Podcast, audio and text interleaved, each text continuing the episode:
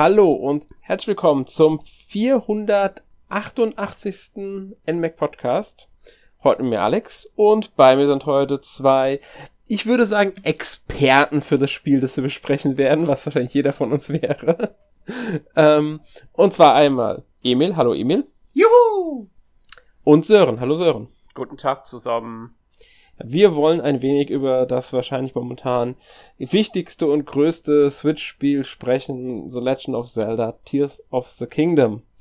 Also ich hab gedacht, das ist der Advance Wars Podcast. Verdammt. Genau. Ähm, sechs Jahre, über sechs Jahre mussten wir jetzt warten auf den Nachfolger von Breath of the Wild. Ich weiß gar nicht, wann wurde er angekündigt. Ich bin mir nicht mehr, ich sag gar nicht, gerade gar nicht mehr sicher, war das. Knapp, aber nicht so lang, oder? Zwei Jahre er ist halt zweimal verschoben worden, wie es Ja, ich überlege, das, das ist nicht so, das ist nicht, sie haben schon ein bisschen gewartet. Ich habe jetzt drei Jahre im Kopf, aber kann auch zwei Jahre sein. Kann ähm, drei sein. Also es, ja. es, es, es war schlimm, aber jetzt ist es endlich vorbei. Genau, jetzt ist das Spiel da. Ähm, nach sechs Jahren Wartezeit. Dazwischen haben wir ja dann noch Remake von Link's Awakening und HD-Version von Skyward Sword bekommen. Also es war ja nicht so, dass wir gar keinen Zelda hatten. Ähm, hier noch der, äh, nochmal der Hinweis dann, wenn ihr noch zu Breath of the Wild den Podcast nachholen wollt, das wäre der Podcast 165. Also ist ein bisschen her, wie man merkt. Podcast 1200 dann, wo wir zurückblicken auf die Zeldas auf der Switch. Genau. ähm, wobei ich ehrlich gesagt nicht glaube, dass wir nochmal ein Zelda-Spiel auf der Switch sehen, das, also ein neues Zelda-Spiel auf Switch sehen. Ein Remake nein, von einem nein, alten. Aber, aber, aber in zehn Jahren haben wir dann einen Rückblick auf, auf definitiv. die zwei Switch-Zeldas, ne? Das werden wir definitiv, ja, das werden wir haben, da gehe ich fest von aus. Ja, wir haben dann noch mehr. Wir haben ja auch Link's Awakening Remake und Skyward Sword HD bisher, also. Wenn wir die auch mitzählen wollen. Aber gut, wir wollen natürlich jetzt über Tears of the Kingdom sprechen. Ähm, Wartezeit war lang genug. Ich denke mir, ihr habt beide ausführlich schon gespielt. Also ein paar Stündchen zumindest. Ja, kann so hinkommen. Ich wollte zwar nochmal nachgeguckt haben, wie viel das sind, aber das wird auf der Switch bei mir noch nicht angezeigt, aber ich denke mal, da dürften schon so einige Stunden sein. Ja, es ich hasse es. Ja, zehn Tage brauchen sie, glaube ich, bis es anzeigt. Ja. Ich hasse dieses Feature. Ich habe halt reingeschaut nach einer Woche und habe gedacht, wenigstens nach sieben Tagen. Aber nein, es sind zehn, wie du richtig sagst. Dass man ja. sieht, wie viele Stunden man versenkt hat in das Spiel. Mhm. Man kann es sich schon. Sind. Es sind mehr als 50, definitiv. Ich habe ich hab jetzt heute meinen hundertsten Schrein abgeschlossen. Ja, also, das ist, da hast du mehr als ich. Wahnsinnig. Man kann es ein bisschen einschätzen, weil in der Auflistung ähm, der, wenn man die Spiele, die man hat in seiner Bibliothek auch nach der Spielzeit anordnen lässt, dann ah. wird das ah. Spiel bereits richtig gelistet und dann muss man nur schauen, wie lang sind die Spiele, die zwischen denen das steht, bisher gespielt. Da kann man zumindest grob einschätzen. Also es ist grob daran versuchen. Allerdings zeigt die Switch ja auch nur, glaube die letzten zehn Spiele, die man gespielt hat, an. Das heißt, man muss diese Spiele eventuell erst nochmal anmachen kurz, damit die wieder in der Liste der äh, gespielten Spiele auftaucht bei der Zeit was vollkommen idiotisch ist. Also vollkommen banal. Es ist das gesamte System idiotisch. Es ist ja, wenn ja. du mit einem Account spielst, der nicht Nintendo Switch Online verknüpft, äh, nicht Nintendo Switch, der nicht mit einem Nintendo Account verknüpft ist, mhm. siehst du überhaupt keine Spielaktivitäten. Ja, ich weiß. Noch witz, auch witzig ist, ähm, dass die ähm, Spielzeit, die Gesamtspielzeit in dieser Liste weiterhin auftaucht. Also bei Breath of the Wild steht bei mir, ich weiß gar nicht, so und so viele Stunden habe ich halt gespielt. Wirklich viel halt.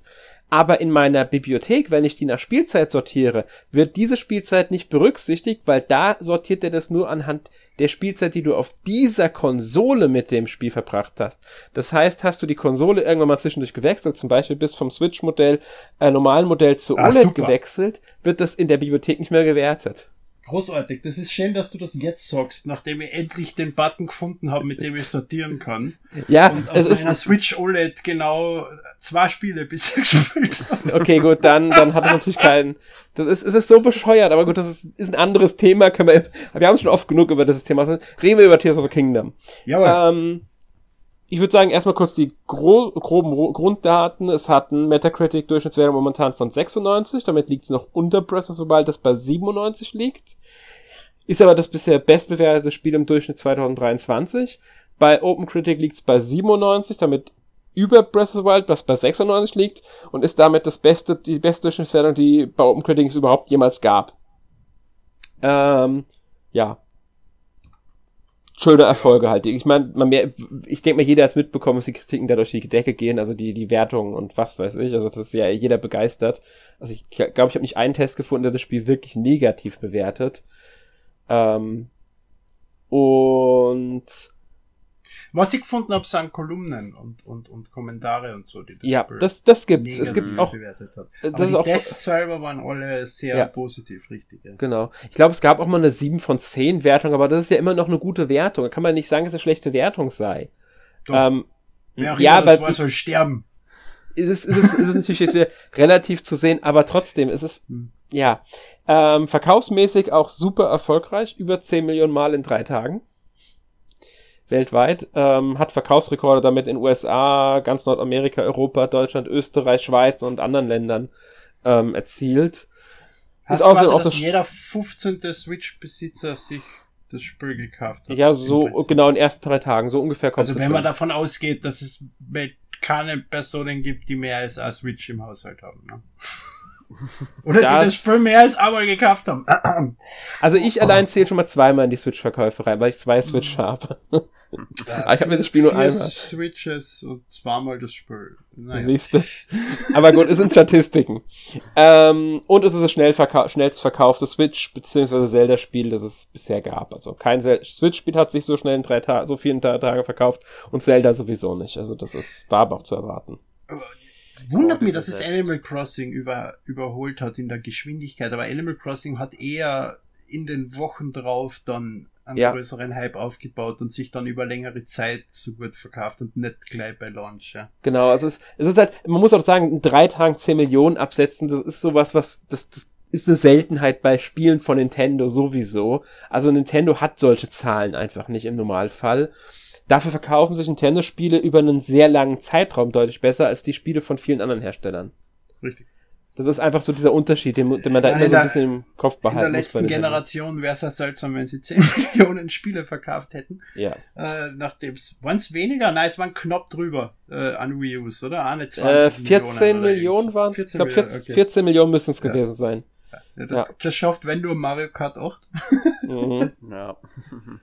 Ähm, wir abwarten, ob äh, Tears of the Kingdom die Gesamtverkaufszahlen von Breath of the Wild noch schlagen kann. Das lag 2022 bei knapp über 30 Millionen. Also ich weiß nicht genau, 30,5 oder so 30,6 oder sowas in der Richtung müsste gewesen sein. Okay.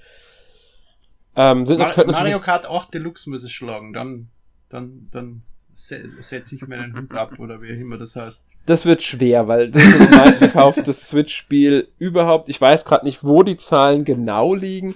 Sie sind recht hoch. Vollkommen ähm, irre. Vollkommen irre für ein Board von einem drei Jahre alten Spiel. Aber ja. Ja. Allerdings muss man auch sagen, da, da bin ich aber auch dabei. Es ist, es ist, es ist deutlich ja. besser als das Original von Mario Ja, Kart. ja, natürlich. Aber das, das ist Mario also, Kart 9 wäre schöner gewesen, ne? Aber wenn es schon ja. eine neue Konsolengeneration ist. Logisch, das stimmt.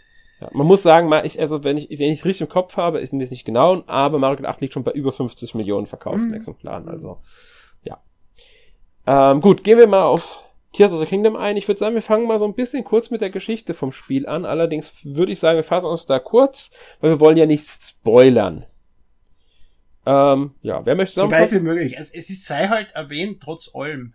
Äh, Zelda, vor allem eben die neuen zwei Zelda, leben unfassbar von, von selber erkunden, selber rausfinden, selber Sachen finden. Und es wird ja. sich in dem Podcast nicht vermeiden lassen, auf gewisse neue Funktionen oder gewisse neue Sachen einzugehen.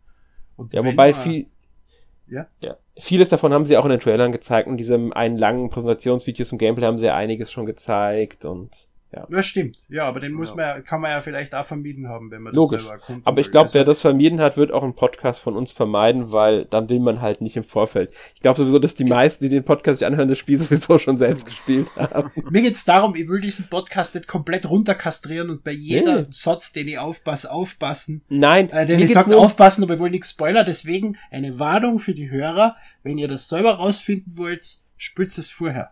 Sonst ja, habt's Pech gehabt ich wollte auch nicht was, ich will nur das über der Story selbst, bei der Geschichte ja. nicht spoilern. Alles andere reden wir ganz normal drüber, weil da müssen wir ja drüber reden, um das Spiel zu erklären und so zusammenzufassen. Aber bei der Geschichte würde ich sagen, fassen wir uns sehr kurz.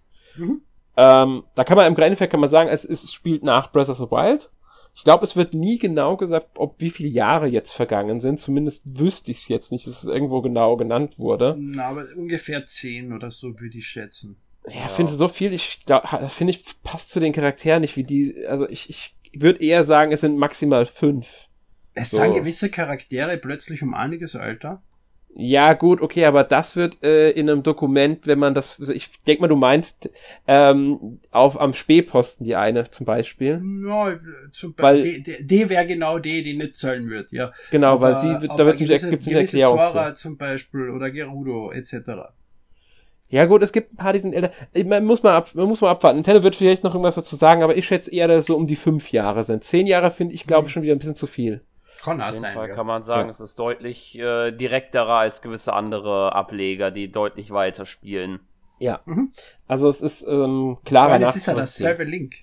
Ja. ja, das stimmt auch. Das hatten wir bisher aber auch schon ein paar Mal, ähm, dass derselbe Link ist. Schon bei den mhm. ersten beiden Zeldas zum Beispiel.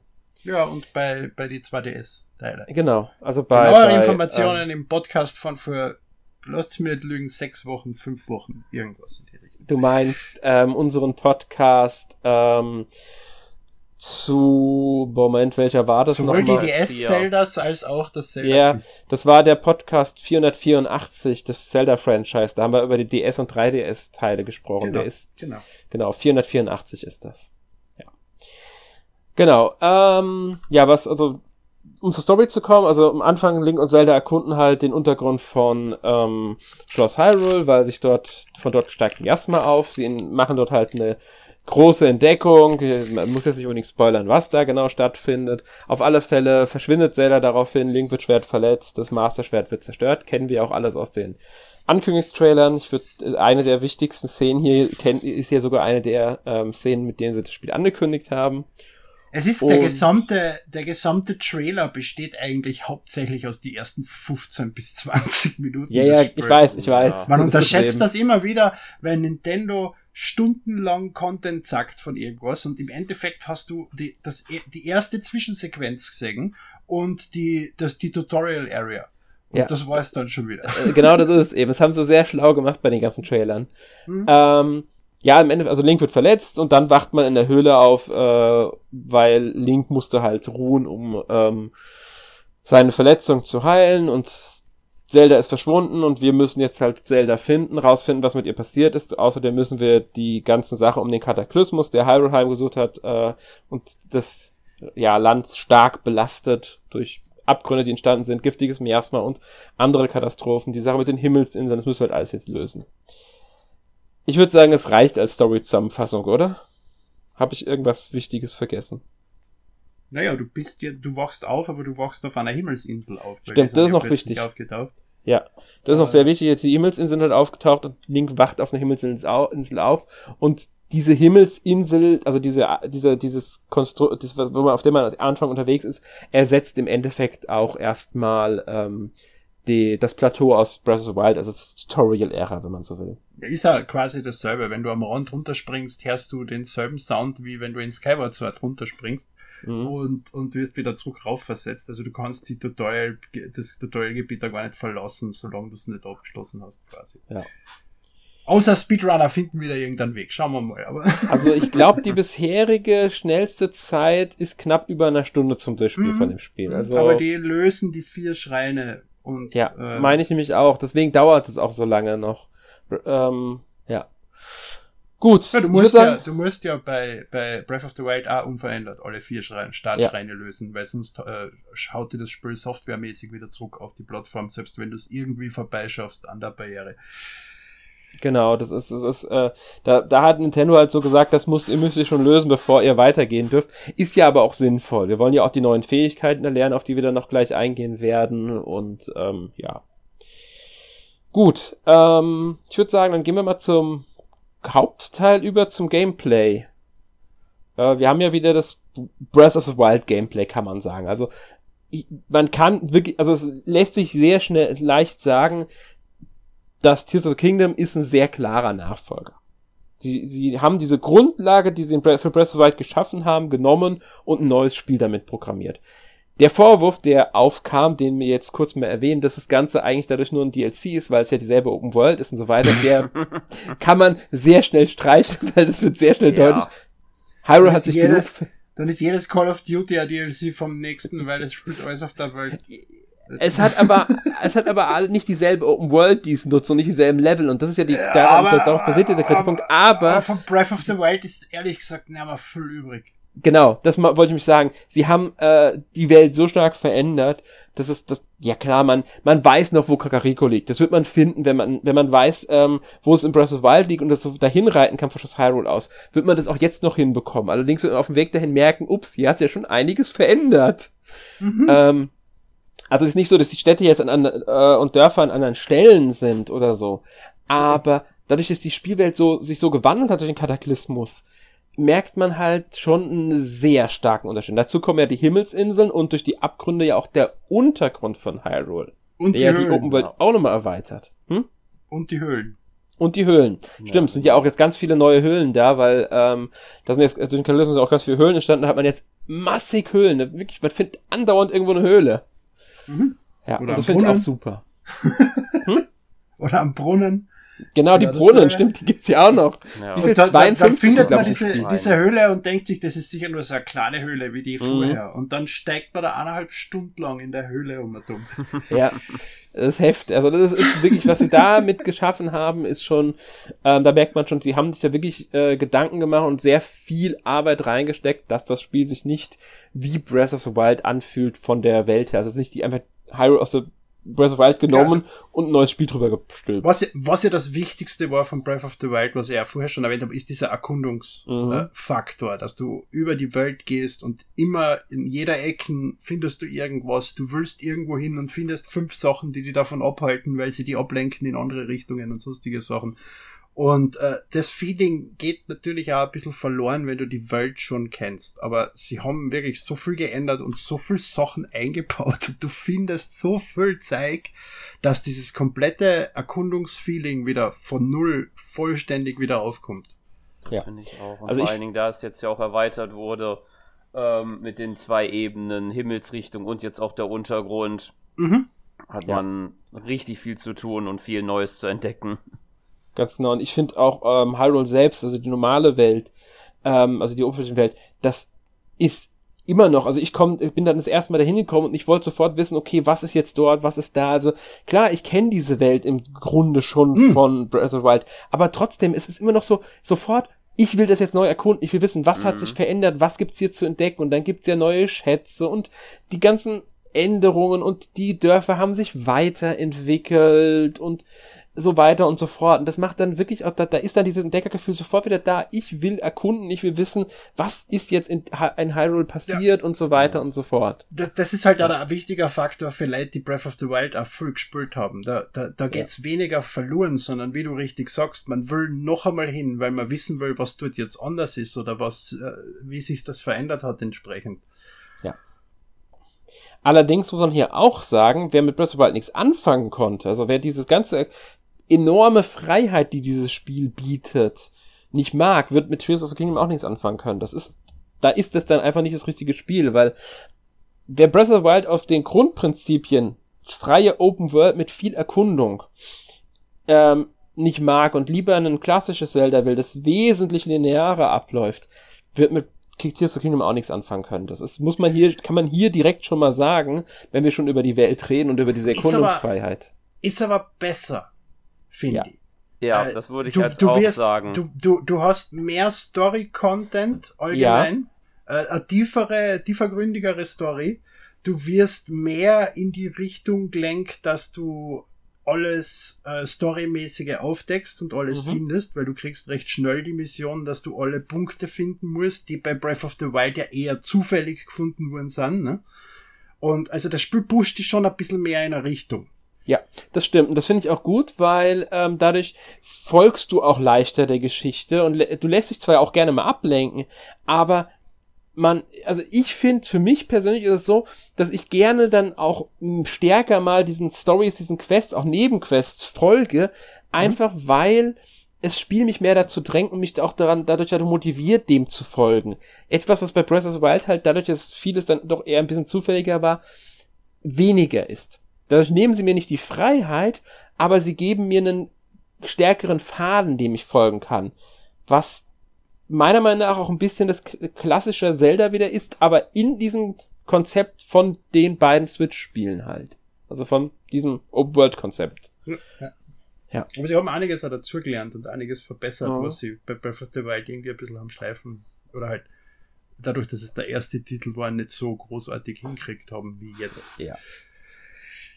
Das, das stimmt. Also, mein, es ist halt auch ein Lernfaktor für die Entwickler und mein, sie haben das Spiel, sie haben jetzt wirklich lange dran gearbeitet und sie haben es auch bewusst mehrmals verschoben. Ich bin mir da absolut sicher, dass sie wissen, warum sie es verschoben haben. Ähm, zum einen auch aus technischen Gründen natürlich, auf die wir später noch zu sprechen kommen.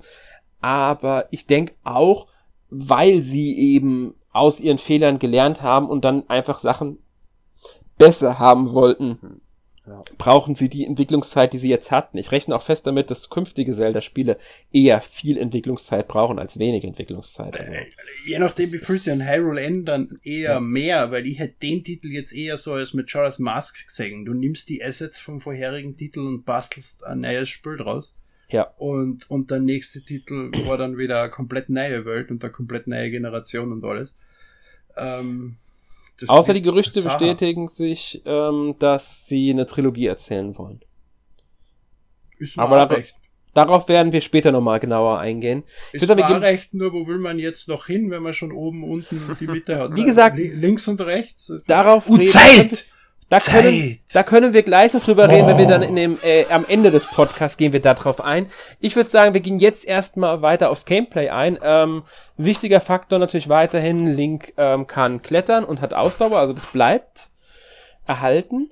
Mhm. Ähm, ja, und dann, ich würde sagen, die größte Neuerung sind ja auch die neuen Fähigkeiten, die Link hat.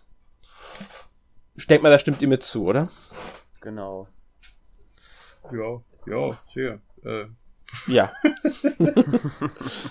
aber, aber du gerade Klettern erwähnt hast, ah, da gibt's sinnvolle Verbesserungen wie eine Rüstung, ja. die die auf rutschende Sachen äh, klettern lässt, zum Beispiel. Ja, auch, es gibt auch Tränke, die das ermöglichen. Genau, es gibt da Tränke, ja. die das ermöglichen. Und das, und das war einer der, der, der Scheißfaktoren, weil wenn es irgendwo mal geregnet hat, bist du dort einfach festgesetzt und hast eine Stunde gewartet, bis es aufgehört hat zum Regnen, also eine Ingame-Stunde. Ganz genau, weil, weil du bist nicht. einfach den Trank.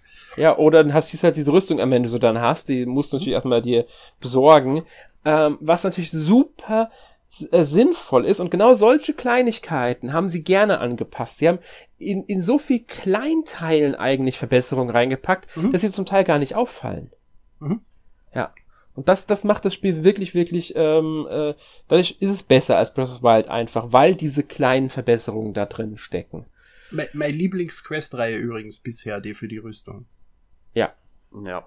Die ist richtig gut, stimmt. stimmt. Hm. Ja. Ähm, gut, gehen wir mal auf die Fähigkeiten ein. Wir haben ja nicht mehr dieses, wie hieß er, Schiekerstein, hieß er, glaube ich. Genau. Ja. Ja. Ähm, und dadurch müssen wir natürlich, wir haben aber jetzt das Pura-Pad, was im Endeffekt die Funktion des Schiekersteins zumindest teilweise übernimmt, die Karte und die Fotofunktion. Mhm. Ähm, die sind also erhalten geblieben, aber wir kriegen ähm, das dürfte jeder, der schon mal irgendwie was zum Spiel gesehen hat, wissen, dass Link jetzt sein rechter Arm wird verletzt und deswegen kriegt man da eine andere Hand. Und diese Hand gewährt Link dann auch die neuen Fähigkeiten, die wir haben. Die erste davon nennt sich Ultra-Hand. Emil, erklär mal, was ist denn die Ultra-Hand? Das ist äh, so ein Plastikteil, was Nintendo 1970 oder so veröffentlicht hat. Wo, das war ein Yps, also falls man Yps noch kennt, wo man quasi hinten mit die Hände so zusammentut und nachher geht das nach draußen und dann kann man vorhin Sachen aufgreifen und wenn man es zusammendrückt, wird es länger. Genau. Ich find's schön. Ich wusste, ich habe mir fast gedacht, dass du das sagen wirst. Oder ich habe ein bisschen drauf spekuliert, dass du das äh, äh weißt ähm, weil das war so eins dieser Sachen. Das Gunpei Yokoi übrigens damals erfunden. Richtig, ja. ja, aber, aber das finde ich ja großartig, dass sie solche Sachen, also solche Namen verwenden, um auf ihre eigene History von vor 50 Jahren anzuspülen und solche mhm. Sichten. Aber was ist die Ultrahand im Spiel? Äh, also eine Mischung aus, aus der alten, äh, wie hat die, wie hat die alte Fähigkeit Kausen? Oh, gute Frage. Ich weiß es gerade gar nicht mehr. Äh, mit der man halt Sachen durch die Gegend hat heben können, nur dass man jetzt die Sachen nicht nur aufheben kann und durch die Gegend äh, bewegen, sondern man kann sie genauso dran und man kann sie zu anderen Sachen hinzufügen. Und eben also verbinden. Und das führt dazu, dass man riesige Mechs bauen kann, die mit Feuer und allen möglichen schießen und mit dem man jegliches Viech niedermetzeln kann, wie es nur geht. Oder Auto. Das geht auch. Aber ich bin ja. eher für die Mechs. Ja, das ist wirklich sehr gelungen, diese Funktion. Man kann so richtig kreativ werden mit dem, was man alles damit bauen kann. Ja. Hat aber, die Funktion hat bei mir äh, ganz, ganz negative Wellen anfangs und vor allem auch bei Michi, der ja öfter im Podcast zu Gast ist, ausgelöst auf Banjo Kazooie Nuts and Bolts. Muss ich auch dran denken. Ein grauenhaftes Spiel war. Mhm. Und die, das hat ja auch davon äh, gelebt, dass du quasi, du baust dein Fahrzeug und dann kommst du in das Level und findest dort nichts zu tun, weil die Designer äh, das einfach nicht befüllt haben mit irgendwas, äh, egal. Aber äh, es funktioniert so viel besser. Es ist erstens so viel simpler, weil du bist ja auf maximal 20 Teile oder so beschränkt. Dann fangen sich an, die alten äh, Verbindungen zu lösen was mir einmal ganz böse das Leben gekostet hat, weil sich die Verbindung von einer explosiven Fass gelöst hat direkt neben mir. und, äh, und, und, und es, es sind auch viel weniger Bauteile als im Benjo Kazooie zum Beispiel. Und so, man ist ja auf was 40 verschiedene Teile und, und, und so beschränkt und vier verschiedene Größen von Holzbrettern und sowas. Also mhm. es ist sehr versimplifiziert und es funktioniert unfassbar gut. Ja. Ähm, weil du Holzbretter sagst, sollte man vielleicht darauf hinweisen, in Breath of Wild, wenn ich mich richtig erinnere, war mit dem Magneten, es war nicht, glaube ich, der Magnet, nur möglich, Metallteile anzuheben. Ich glaube, andere Teile mhm. konnte man überhaupt nicht anheben. Ähm, Stimmt. das Gelbe war übrigens ja. Stasis. Das war gar nicht das, Genau. das war Stasis, das Gelbe. Das war das Rote hier, der Magnet. Ja, richtig. Ja. Ähm, ja, und äh, ich, ich finde dieses Bauen einfach richtig gut, besonders wenn man halt diese Sonau-Bauteile, die du ja schon erwähnt hast, auch einbaut. Da hat man so viele Möglichkeiten. Man kann eine Rakete dran setzen, man kann Ventilatoren dran setzen, die einen nach oben oder nach vorne treiben, man kann eine Steuerung draufsetzen. Und, und das ist, das ist so viel möglich einfach damit. Das ist, das ist ja. Ähm, genau, man hat da allerdings eine Batterie äh, da genau. kriegt man am Anfang eine volle Batterie und mit den, mit, die wird langsam verbraucht, je nachdem, was für Bauteile und wie viel Bauteile man verwendet. Äh, vier Reifen verbrauchen zum Beispiel weit, weit weniger Akku als äh, ein einzelner Ventilator zum Beispiel und solche mhm. Geschichten. Ähm, und die Batterien kann man natürlich im Laufe des Spiels auch erweitern, aber man ist quasi auch dadurch ein bisschen eingeschränkt, dass man am Anfang nicht so weit fliegen kann, weil die Batterie äh, ja aus ist. Man kann aber Batterien als Bauteil genauso auf sein Gerät mhm, draufstecken. Dann kommt man entsprechend weiter, bis sich das Gerät anfängt aufzulösen, weil Nintendo nicht blöd war, dass man überall hinfliegt, sondern nach einer gewissen Zeit lösen gewisse Teile sich auf. Ja. Also es sind hauptsächlich die Sachen, mit denen du fliegen kannst. Gleiter, der Ballon. Äh, genau. Die, die, die ganzen Standardbauteile lösen sich eigentlich nicht auf. Und dadurch kann man sich aber theoretisch auch ein Fluggerät bauen, mit dem man weiterfliegen kann. Wenn man einfach nur Ventilatoren verwendet und ähm, ein Holzbrett, das löst sich halt nicht auf. Ja, und dadurch kann ja? Man kann aber einfach zehn Raketen drauf stecken. Ganz genau, genau. Man noch ein bisschen weiter. Ist auch möglich.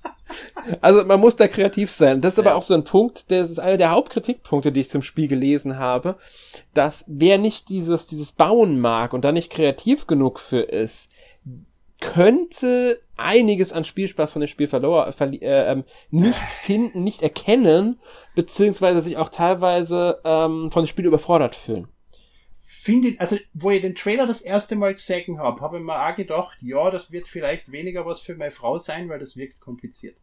Aber ähm, ohne meine Frau jetzt niedermachen zu wollen, sie spielt nur sehr wenig Videospiele und mag keine komplizierteren Spiele. Also nicht, dass ich es nicht schaffen würde.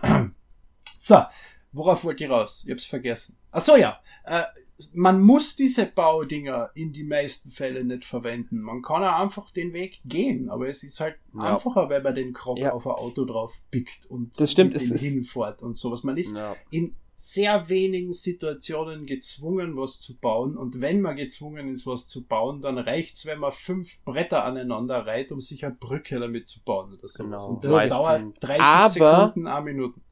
Aber was halt auch sein kann, ist, dass wenn jemand daran einfach keinen Spaß hat an sowas, dann ist halt ein grundlegendes Gameplay-Element ein störender Faktor. Und das muss halt berücksichtigt werden, wenn man das nicht mag oder damit nichts anfangen kann, ist es halt nicht das richtige Spiel vielleicht. Dadurch. Ja. Das kann, es kann Auswirkungen haben. Das darf man, man muss es anmerken, weil es halt äh, einen, ähm, ja, einfach ein Faktor ist, der eine Rolle spielt. Ja, natürlich. Aber ja. Kein so schlimmer, wie manche Leute ihn ausmachen. Bei weitem nicht so schlimm, wie manche Leute behaupten. Ja, weil meistens sind ja auch die Teile, wenn es dann mal so, so ein Rätsel ver verlangt wird, dann sind die meistens ja auch schon in der Gegend auffindbar. Richtig, das mhm. kommt man, auch noch dazu. Ja. Du ja, findest genau ja die fünf Teile, die du für das Rätsel brauchst, direkt neben dem Rätsel auf einen Haufen. Genau, ja, und wenn die halt äh, und wenn die halt ja verschwunden gehen oder in den Abgrund fallen, dann werden die ja auch wieder zurückgesetzt und mhm. Ja. Das ist schon, finde ich, ganz fair gemacht eigentlich. Ist und es, ist, man ist, man ist weder gezwungen, diese fünf Teile zu verwenden, man kann kreativ sein und sich eine bessere Variante holen. Man kann auch diese fünf Teile nehmen und sich selber noch zehn Teile aus dem Inventar holen und damit was Cooleres bauen. Ja. Oder man steckt einfach ein Minuten lang diese fünf Dinger zusammen und hat erfüllt, was zu tun ist. Oder ja. beziehungsweise kann dorthin fliegen oder dorthin äh, fahren oder was auch immer gerade äh, notwendig ist, warum man es baut. Mhm. Ganz genau. Das ist, da ist, merkt man halt auch wieder die Freiheit vom Spiel. Gehen wir zur nächsten Fähigkeit, ähm, die Synthese. Sören, erklär ja. uns mal die Synthese. Ja, das hat auch, äh, kann man auch sagen, mit Kreativität und Freiheit, die da mehr hinzukommt. Nämlich mit der Synthese kann man Materialien wie, ähm, sei es äh, Weiße Feuer, Leunenhörner. Genau, oder die Feuerfrüchte, äh, glaube ich, nennen sie sich. Ähm, äh, kann man an Schwertern, Pfeilen und ähm, den Schild äh, befestigen, um dadurch entweder die Angriffskraft dieser zu verstärken oder halt äh, die Pfeile, um verschiedene Effekte bei den Gegnern beispielsweise anzulösen. Beispielsweise kann man da auch Bomben dran heften, wie man es von früher kennt. Oder um seine Items zu duplizieren. ja, oder das. ja. Ja, äh, die Synthese ist halt, eine, auch Gegner benutzen Waffen, die synthetisiert sind. Also ja. hier zum Beispiel ein Schwert, das an dem Holzbrett dranhängt. Und, ähm, und so neue Gegner synthetisieren sie teilweise direkt erst vor dir. Wenn du schneller ja. bist, kannst du das noch verhindern und so. Mhm. Genau. Ich finde übrigens Sonau eine grauenhafte Übersetzung für Sonai. Das wollte ich auch noch loswerden. Ja, stimmt. und äh, vor allem sinnlose Übersetzung, weil was hätten gegen Sonai gesprochen? Aber gut. Nichts. Das ist ja der Punkt. Keine Ahnung, was weiß ich, was die sich dabei wieder mal gedacht haben. Das ist halt, äh, pff, vielleicht hat es, äh, keine Ahnung, ich, ich weiß es, es nicht. Für, wahrscheinlich ist es ein Wortwitz, den ich nicht verstehe. Kann gut sein, aber ich weiß es echt nicht. Ich meine, bei Orni gibt es einen Sinn hinter dem Namen ja. im europäischen, mhm. äh, beziehungsweise im anderen, weil, weil wegen Ornithologie, Orni und so weiter. Das ist, das ist nachvollziehbar. Während es im Japanischen, glaube ich, eine Abwandlung vom Wort Vogel ist, also Tori oder so, ich, ich weiß gerade nicht mehr. Ähm, ähm, und deswegen, das macht Sinn, aber bei Zonau, ich wüsste jetzt echt nicht, was da der Unterschied sein sollte. Also ich, ich weiß es nicht, keine Ahnung. Ja. Ähm, gut, gehen wir mal zur vier, dritten Fähigkeit, das wäre dann der Deckensprung. Vorher noch zum, zur Synthese ja. möchte ich noch gerne was sagen. Unfassbar äh, gute Idee, um an der größten Kritikpunkte von Breath of the Wild auszumerzen, nämlich die zerfallenden ja. Waffen.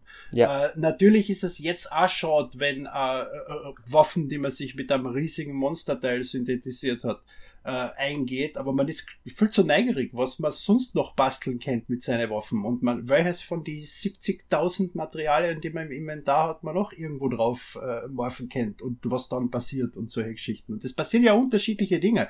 Wenn ich jetzt auf ein, ein Bomben auf ein Schild drauf hau, gibt's einen riesigen Clasher, alle Gegner vor mir nehmen Schaden, aber ich nicht zum Beispiel und solche Geschichten. Ja. man kann ja, wenn man Raketen auf sein Schild morpht und das Schild dann auspackt, fliegt man einfach einmal gerade in die Höhe und so. Also es ist, es sind nicht nur für, für, für Kämpfe anwendbare Fusionen, die man da hat, sondern im ganzen Gameplay eigentlich. Ja. Und gibt da den Waffen mehr, mehr Funktionen und so. Das ist echt super. Ja. Genau. Habe ich nur das dann das äh, Problem, nur kann ich noch sagen, in der, im Gegenteil, weil während ich das Gefühl hatte, in Breath of the Wild zu wenig Waffen zu haben, habe ich jetzt das Gefühl, zu viele Waffen ja, zu haben. Und, ja, richtig. Äh, es gibt eine Möglichkeit natürlich, an mehr, mehr Waffenplätze zu haben, nur die ist natürlich damit verbunden, wie es auch schon im Vorgänger war, die Koroks zu sammeln, ja. ja. Und genau. das Gemeine ist, dass er jetzt nicht mehr an einem fixen Platz ist, um die Koroks bei ihm abzugeben. Mir fällt gerade sein Name nicht ein. Leufeus?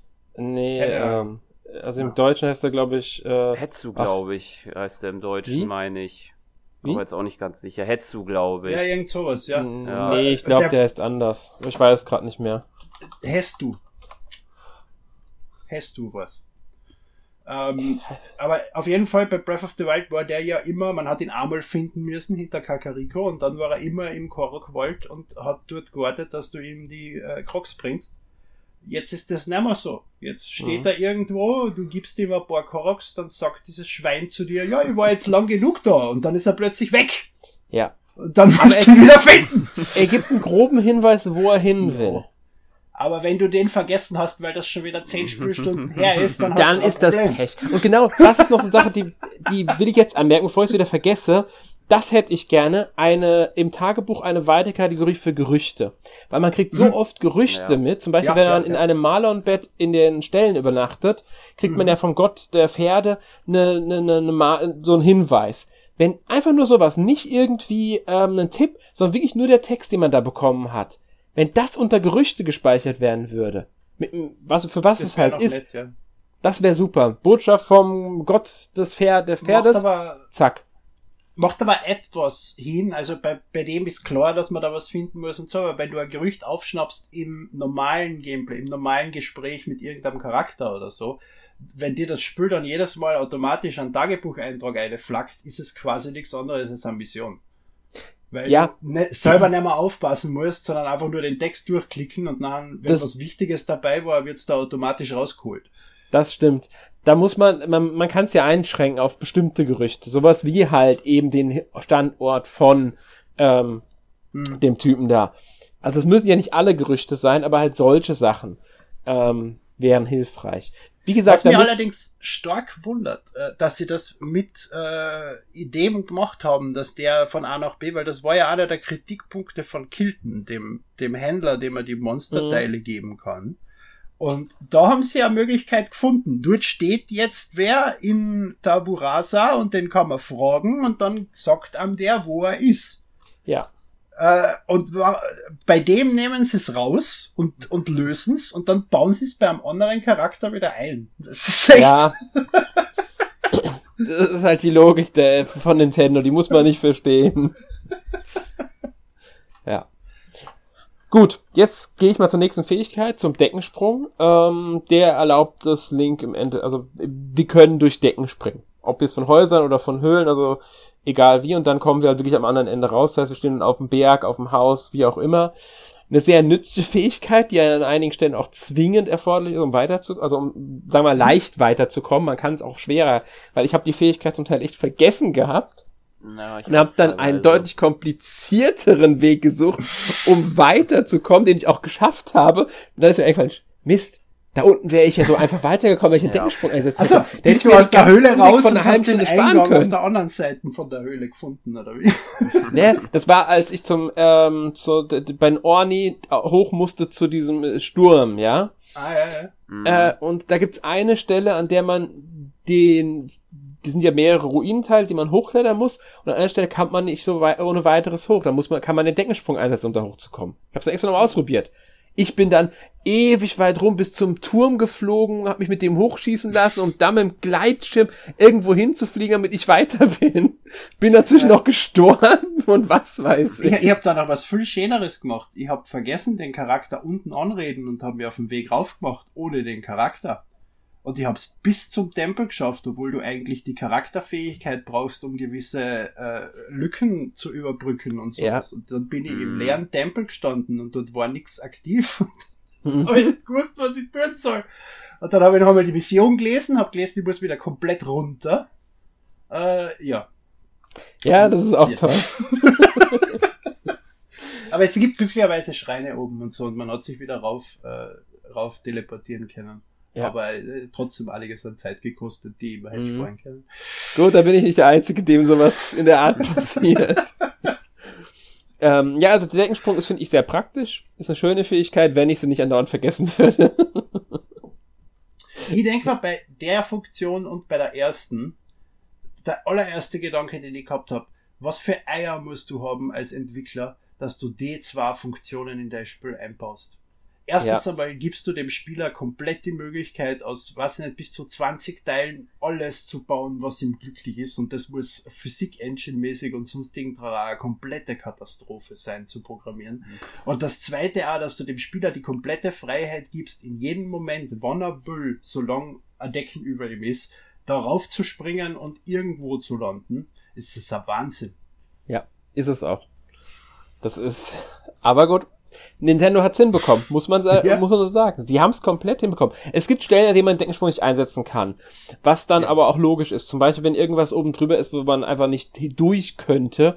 Oder wenn die Decke zu uneben ist. Also sie haben sich ein paar Stellen ähm, erzeugt, an denen es glaubhaft nicht möglich ist, dass man durch die Decke kommt. Ja, so Berge und so, die einfach nicht äh, nicht überhängend genug sind, dass man genau zum Beispiel. Also sie haben ja. das haben das haben sie hinbekommen, dass man das dann nicht irgendwie sagt, äh, warum geht es da nicht, sondern es ist nachvollziehbar, warum es da nicht geht.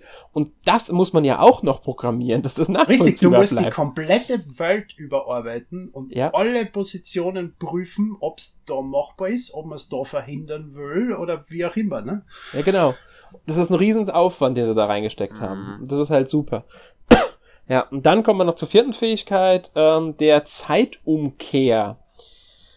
Die, ähm, ja, äh, ist, ich würde sagen, es ist eine Erweiterung der Stase, hieße, glaube ich, aus Breath of the Wild. Hieß Stase? Ja, ich glaube schon. Stasis. Sta ja, genau, bei der Stasis. Genau, bei der Stasis konnte man einfach die Zeit einfrieren, dann konnte man auf Objekte auch draufschlagen und dann sind die ja weggedüst, wenn die Stasis vorbei war. Mhm. Ähm, das ist jetzt, die gibt's halt auch nicht mehr, stattdessen gibt's die Zeitumkehr, da kann man jetzt äh, Objekt, also man, man aktiviert die, dann hält die Zeit an, wenn man dann Objekt auswählt, wird das, äh, solange halt das diese Funktion fu funktioniert, jetzt so ein Rad, das dann zurückläuft, wird halt dann die Zeit von dem Objekt zurückgedreht. Also Sei es jetzt, Charakter im Spiel beschreibt sehr schön als das Gedächtnis eines Objektes. Genau. Wenn sich ja. der jetzt äh, von A nach B bewegt hat und man das einsetzt, bewegt er sich wieder von B nach A zurück. Ganz genau. Und ähm, das, zum Beispiel kann man das einsetzen, wenn jetzt ein Felsen von Himmelsinseln runtergestürzt ist, klärt man auf den Felsen drauf, aktiviert die Funktion, der Felsen wird zurückgedreht und man ist wieder oben auf dem Feld. Man ist auf der Himmelsinsel.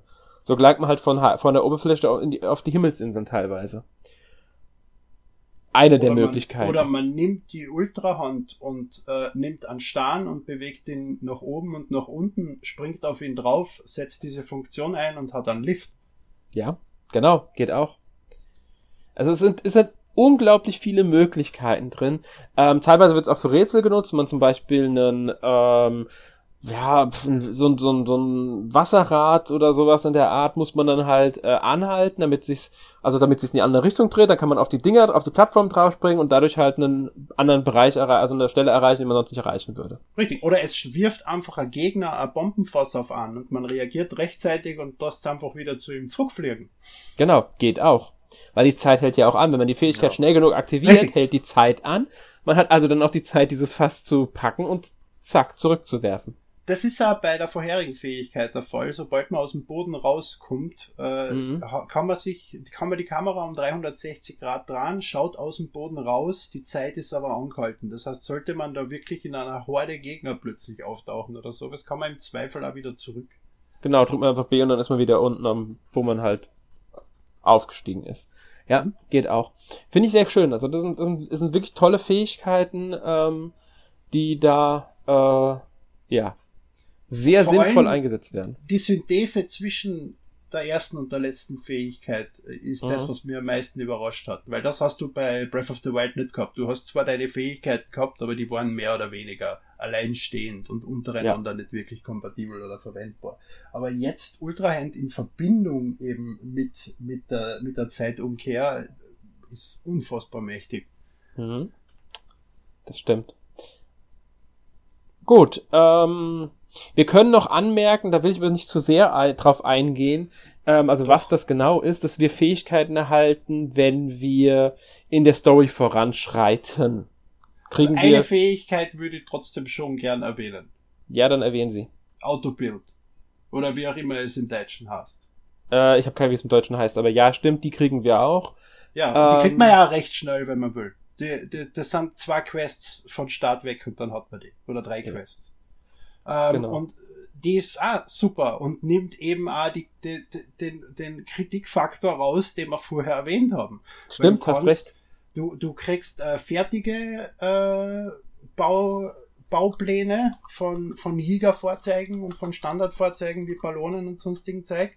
Oder du kannst dir selber äh, Baupläne, die du gerade zusammengebaut hast, als Favoriten äh, hinzufügen. Und wenn du dann dieses Autobild einsetzt und die richtigen Teile sind schon in dem Gebiet, nimmt der die einfach zusammen und baut dir das Teil innerhalb von zwei Sekunden zusammen. Das heißt, du musst es noch maximal einmal bauen und setzt es als Favorit und dann hast du deine Standardfahrzeuge immer parat. Solltest du die Bauteile gerade nicht haben, kannst du äh, mit einer anderen Währung, also mit, mit Steinen, die du wo findest, äh, dafür zahlen, dass du, dass das, dass die Bauteile, die dir fallen, ersetzt werden. Dadurch kann man quasi alles bauen, was man je gebaut hat und braucht nicht die spezifischen Teile, die man gerade dafür hat. Ja, das ist wirklich eine sehr, sehr starke Funktion, stimmt. Die ähm, sollte erwähnt sein. Und dann kriegt man ja, wie gesagt, auch für jede in der Story diese ganzen Fähigkeiten, Charakterfähigkeiten, nenne ich sie jetzt mal, ähm, zum Beispiel die Fähigkeit, die du vergessen hast, deswegen du wieder runterrennen, die man eigentlich einsetzt, um zu dem ersten Tempel zu kommen. Ja, genau. Ist ein schönes Beispiel. Es gibt ja, werdet ja, also einem ja auch nochmal diese, dieses gleich ganze. Wie bei Breath of the Wild, da hat man ja von, wenn man die vier äh, Tempel äh, oder wie auch immer diese Viecher jetzt Kassen haben. Die Titanen. Hat, die Titanen, danke. Ja. Äh, dann hat man ja jeweils von dem, von Anfang die vier da drinnen die entsprechende Fähigkeit kriegt. Jetzt mhm. kriegt man es wieder ich finde genau. das unfassbar lästig und sinnlos und das geht mir auf die Nerven. Gut. Also die, die Funktionen sind super. Ja. Äh, das ist schön, äh, dass ich, dass ich die habe und dass ich die Charaktere, aber dass die ganzen Charaktere als blaue Geister rund um mich rumlaufen, man beim Laufen sie die ganze Zeit reinrennen und man dann anstatt A drücken, weil man aber denkt, man kann was aufheben, äh, redet man wieder irgendeinen dämlichen Charakter an, der dann seine Fähigkeit vorbereitet oder irgendeinen Scheiß. Das ist echt lästig. Ich finde das ja. wirklich lästig. Deswegen habe ich die so gut wie nie aktiviert, wenn ich, sie nie, wenn ich nicht gerade bewusst sage, ich brauche die jetzt. Aber sie sind immer praktisch. Ich weiß, ich weiß, aber ich habe ich hab sie fast nie aktiviert, weil wenn ich nicht sage, jetzt will ich die Fähigkeit einsetzen, weil es mir zu ähm, lästig ist. Und vor allem, äh, es gibt eine Fähigkeit, mit der du einen starken Angriff machen kannst. Und dafür musst du erst den Charakter anreden, dann äh, macht er die Fähigkeit bereit und dann kannst du den Angriff starten. Mhm. Äh, immer dann, wenn ich es brauche, ist diese blöde Kur irgendwo, anstatt da, wo ich sie anreden kann. Die ganze Zeit. Und wenn ich sie nicht brauche, rede ich sie dauernd an und dann kommt dieses gelbe Ding, was, was die halbe Welt bedeckt. Das macht mich wahnsinnig. Was das Spiel auch noch leicht zum Ruckeln bringt, weil es das nicht zusammenbringt. Ah! Also, da habt ihr einen der Kritikpunkte am Spiel gehört. ähm, aber wir wollen ja auch mal darüber sprechen, mit den ähm, Fähigkeiten, beziehungsweise mit den Charakteren und auch der Story kommen ja auch die, ja, man könnte, kann man von Dungeons sprechen? Sind die Tempel, wir nennen es jetzt mal beim Namen, äh, die ja die Titanen in gewisser Weise ersetzen, sind es klassischere Zelda-Dungeons, als es die Titanen damals waren? Klassischer, ja. Äh, als es die Titanen waren, ja, aber ja. es gibt keinen klassischen Zelda-Dungeon in einem Open-World-Zelda. Ja. Und es, sie haben auch seit Twilight Princess davon geredet, dass es ihr großer Traum ist, dass sie, dass es eben keine Dungeons mehr gibt oder dass zumindest Sachen von Dungeons nicht mehr in Dungeons stattfinden, sondern ein, Over, sondern ein Endbosskampf in der Oberwelt stattfindet und mhm. sonst irgendwas. Und die Dungeons in Tears of the Kingdom sind nicht nur der Tempel selbst, sondern Großteile davon sind auch der Weg dorthin, die genau. Teil dieses Dungeons genau. sind. Ja, und das muss man, das muss man anerkennen. Es ist nicht der Dungeon erst dann, wenn man dort bei der Tier reingeht. Ja. Ähm, aber sie sind meiner Meinung nach ein bisschen stärker an den klassischen dran als die Titanen, was einfach nur daran liegt, dass sie oft auch durch den Weg dorthin schon länger sind, mehr Rätsel dadurch auch bieten. Man muss ja erstmal den Weg dorthin finden, was teilweise auch ein bisschen rätsellastiger werden kann. Und auch in den Dungeons muss man mehr Rätsel erfüllen, als es davor der Fall ist. Aber es ist trotzdem noch immer. Hä? Bitte, bitte. Ja, ich wollte sagen, die unterscheiden sich äh, gameplay-mäßig und auch vom Design her ja. deutlich stärker voneinander, als es die Titan bei den Titanen der Fall war. Aber es ist trotzdem noch immer eine große Center Area mit einzelnen Bereichen, die weggehen. Aktiviere alle fünf Punkte ja. und nachher mhm. wird in der Mitte was passieren. Genau. Äh, das, das ist gleich wie bei den Titanen in die Tempel selbst. Ja. Äh, allerdings ist es nicht fünfmal äh, am Knopf drucken, sondern du wirst es jeweils mit der Fee. Also du wirst in den Dungeons begleitet von dem entsprechenden Charakter. Soweit hat man es, glaube ich, auch schon im Trailer gesehen, dass es verraten darf. Ja und, je, ja. und, der Charakter hat schon diese Spezialfähigkeit, die du, nachdem du den Dungeon äh, abschließt, dann bekommst von ihm. Und mit dieser Spezialfähigkeit musst du dann jeweils die Rätsel in dem Dungeon lösen oder beziehungsweise diese Punkte aktivieren. Das heißt, es genau. ist in alle vier Dungeons äh, ein unterschiedlicher Ort von Aktivieren von diesen Punkten und so. Ja. Ähm, ja. Also, wir haben sowas wie Dungeons, aber nicht die klassischen Dungeons. Sollte man hier so festhalten. Und der Weg dorthin gehört bereits dazu. Das ist immer ganz wichtig. Wenn ihr das im Hinterkopf behaltet, dann merkt ihr wie wesentlich stärker, dass sich das ähm, klassischer Zelderig anfühlt, als es vielleicht bei Breath of the Wild noch mit den Titanen der Fall war. Richtig, weil vor allem bei die Orni, was wir vorher geredet haben, hast du genau ja. diesen, dieses Schlauch-Level-Prinzip, was die mhm. Leute sich beschweren, dass das fällt. Ne? Ja. also beim Weg zum Dungeon. So. Mhm. Und ähm, ja, dann gibt's halt wie klassisch Bosskämpfe bei den äh, in den Dungeons und da kriegt man auch einen Herzcontainer als Belohnung. Also kennt man Hat ja man auch. den eigentlich bei Breath of the Wild kriegt? Das ist eine Frage. Das hätte ich jetzt als nächstes gefragt. Ich weiß es nämlich auch nicht mehr. Hat man in, also gut. Sören, weißt du das? Boah, ich, ich glaube ja. Mein, bin mir nicht mehr sicher. Ich bin mir auch nicht sicher. Also, wenn ihr das noch wisst, dann schreibt bitte in die Kommentare, ob man in den bei den Bosskämpfen in den Titanen am Ende auch Herzcontainer bekommen hat. Weil wir wissen es gerade nicht mehr sicher. Ich, ich bin mir da absolut unsicher. Ich, ich könnte nicht sagen, ob ja oder nein. Schreibt uns bitte in die Kommentare, wir äh, wollen das gerne wieder wissen. Auf alle Fälle hier war, in dem, in, was? Ich, ich, war überrascht und das ist mir als was mhm. Neues vorkommen, obwohl ich mir jetzt, ja? desto mehr drüber nachdenke, einbild, dass ich im Titanen auch eins gekriegt habe. Ja, ich, ich bin mir echt nicht mehr sicher.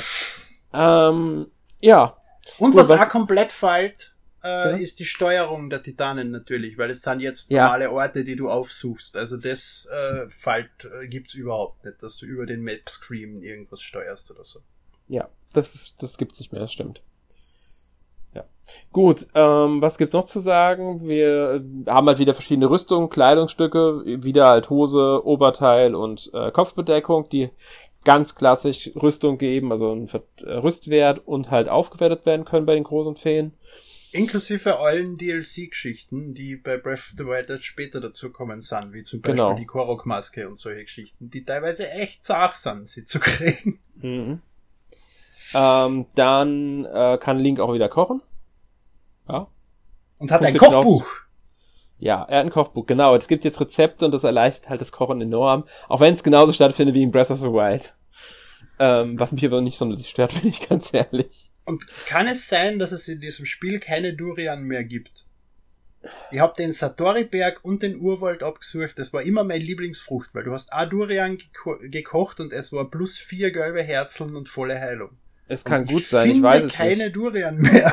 Ich, es kann gut sein, ich weiß es ehrlich gesagt nicht. Ich hab, ich, Oder ich sie ist einfach keine. viel seltener, weil sie so eine mächtige Frucht ist. Ja. Und es also, wir noch nicht in der Lage, sie zu finden. Bisher habe ich keine gesehen, also von daher würde ich vielleicht schon ausgehen, es gibt keine, aber ich weiß es ehrlich gesagt nicht. Hm. Ähm, ja, wir können haben es ja schon erwähnt, dass es die Nebenquests gibt, also wirklich, wirklich viele Nebenquests meiner Meinung nach und auch ähm, teilweise sehr schöne Questreihen mit äh, Charakteren und allem drum und dran, die eigene Geschichten erzählen. Finde ich wirklich toll, was sie da wieder gemacht haben mit den Quests. Und so ähm, viele, ich glaube, es sind weit mehr als bei Breath of the Wild. Ja, ich würde auch sagen, es sind mehr als bei Breath of the Wild. Du kriegst bei jedem Stall und in jeder Stadt fünf, also beim Stall kriegst ein, zwei Quests, in der Stadt kriegst fünf, sechs Quests oder mehr und es ist in alle, alle Ecken kriegst du ja. irgendwie Quests. Genau, also das ist äh, deutlich mehr meiner Meinung nach. Ja, und dann gibt's ähm, weiter natürlich die Schreine, haben wir ja schon gesagt. Das sind halt jetzt nicht mehr die ähm, klassischen Schreine, sondern das sind jetzt die Sonau-Schreine. Die geben uns ein Segenslicht, das hat dieselbe Funktion wie in Breath of the Wild, ich weiß nicht, hieß die auch Segenslichter, ich weiß es nicht mehr. Ähm, und die, Schreine sind quasi Breath of the Wild in grün. Ja, genau, genau. nichts anderes. Die, wir, wie, mit vier davon können wir uns ein Herz oder einen äh, Ausdauercontainer bei der Göttin-Statue holen und holen und fertig. Also es ist im Grunde das, ja, kein anderes Prinzip, wie, wie, wie kennt's aus Breath of the Wild. Davon gibt's auch wieder über Aber 100 es ist Stück. wurscht, weil die Schreine sind unfassbar kreativ. Ja, und, und ist, ist es auch wurscht. Die haben, und die Fähigkeiten, die man drin verwenden kann. Und ich freue mich eigentlich auf jeden Schrein. Ja. Und wenn es dann wieder das verdammter ist Segen ist, ich will den Namen nicht sagen, aber Segen, äh, das waren diese, diese Standardschreine auch in Breath of the Wild, wenn du ein Rätsel gelöst hast, um den Schrein erst erreichen zu können, wo, hast du im Schrein quasi kein Rätsel mehr gehabt, sondern hast nur noch ein Item gekriegt und, und, und dein, deine Belohnung. Und ja das passiert mir zu oft in Breath of the Wild. Teilweise ja, du meinst in Tears of the Kingdom. Entschuldige, ja, natürlich, Tears of the Kingdom. Teilweise fliege ich zu am Schreien und, und bin einfach nur hingeflogen und dann kriege ich, kriege ich dieses blöde Segensding. Oder wenn ich in einer Höhle was finde. Äh, ich finde in jeder Höhle was. Jetzt habe ich halt in der Höhle einen Schrein gefunden. Warum ist das alles, was ich tun muss? Ich, ja. bin da ein bisschen enttäuscht, dass Raus Segen sicher 20, 30 Mal in Verwendung ist oder so. Das ist ein bisschen viel. Ja, es ist ein bisschen viel, das stimmt. Keine Ideen mehr eingefallen. Oder ja, oder sie wollten vielleicht. vielleicht wollten sie auch ein bisschen damit den Kritikpunkt aufwägen, dass äh, von Breath of Wild, dass es ein bisschen zu kompliziert ist, an Herzcontainer ranzukommen. Ähm, wobei ich das gar nicht als so lauten Kritikpunkt damals wahrgenommen habe. Aber ähm, ja, ich denke, es gibt, es gibt genug, die denen das, die das begrüßen würden eher, dass es jetzt ein bisschen äh, ein paar gibt oder ein paar mehr gibt, bei denen man jetzt nicht extra noch ein Rätsel lösen muss im Schrein. Und ich denke, es gibt auch genug, die wie Emil das sehen und halt einige, denen es relativ egal ist. Ähm, ich ich spüre es halt nur einmal.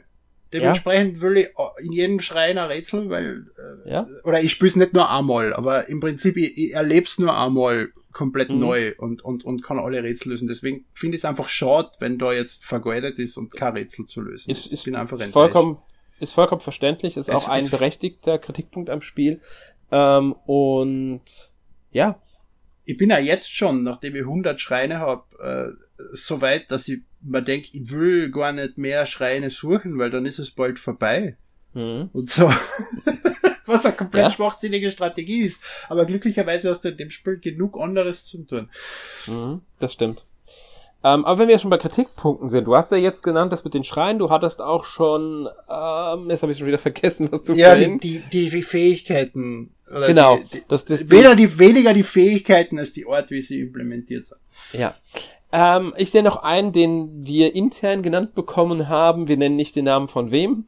Ähm, und zwar, dass die Ultrahand-Baufunktion teilweise dazu führt, dass das Spiel wie zäh wie Kaugummi anfühlt. Äh, ja. ja, kein Plan, ist unberechtigte Kritik, soll scheißen irgendwo. ich, ich kann's, ich kann's auch nicht nachvollziehen, aber okay, wir wollten es erwähnen. Na, also haben. wie Kaugummi kann ich überhaupt nicht nachvollziehen, weil so oft kommt's nicht vor. Nee. Wobei, es ist laut der Aussage kommt's ja an alle, an allen Ecken und Enden. Das heißt, andauernd wird man davon aufgehalten und muss andauernd was bauen.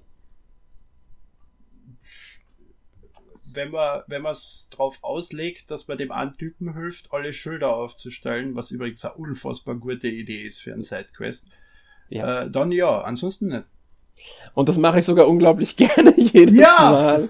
Mich, also ich finde, ich nicht rausreißen. Ich, mach, für, ich, ich freue mich, wenn ich den sehe. Ja, ja, auf jeden Fall. Ich hupf sofort immer hin. Äh, für, den für, für den Hörer als Erklärung, es gibt einen Typen, der will Schilder aufstellen für die Baufirma von Dumpster und der schafft es nicht, das Schild zu verankern. Und jedes Schild ist leicht anders irgendwie. Entweder von der Umgebung oder vom Schild her selber und man findet daneben Bauteile und muss halt ein Gerüst bauen, damit das Schild nicht umfällt, wenn er es loslässt. Und das, da gibt's ganz viele verschiedene Variationen, wie man dieses Schild dann zum Stehen bringt. Und die sind überall verteilt in der ganzen Welt, so wie Koroks. Ja. Und das ist echt super. Ähm, macht echt, macht einfach Spaß. Mhm.